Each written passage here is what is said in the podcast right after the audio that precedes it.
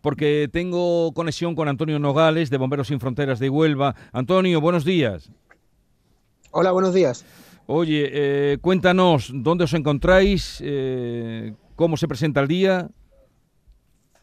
Eh, bueno, ahora mismo nosotros estamos llegando a la ciudad de Amizmiz, que es un poco el punto neurálgico donde hemos estado recibiendo información de las zonas de trabajo.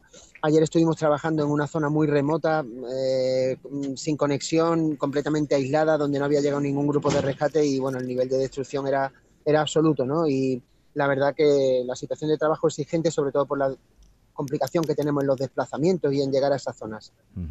¿Habéis podido mm, rescatar a alguien, a alguna persona? No, hasta el momento no. Han sido muy pocas las personas que han salido con vida. Ayer tuvimos conocimiento de, que bomberos de Marruecos que llevaban trabajando desde el viernes consiguieron sacar a una mujer.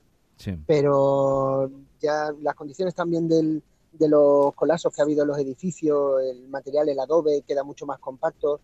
Eh, lamentablemente aquí las condiciones se reducen eh, para poder sobrevivir, pero bueno, no tiramos la toalla y tenemos esperanza de que en estos días eh, se pueda rescatar a alguna persona. A mí nos decían nuestros compañeros de la tele que está casi derruido completamente, ¿no?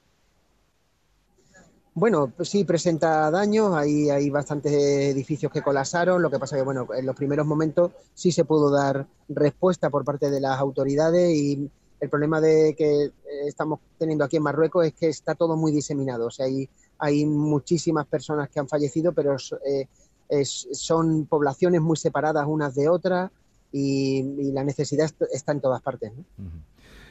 Eh, que tengáis una jornada provechosa, aunque desde luego será para vosotros exhaustiva, pero provechosa en lo que podáis ayudar en esa situación. Un saludo, Antonio, y gracias por atendernos. Muchas gracias a vosotros, un saludo.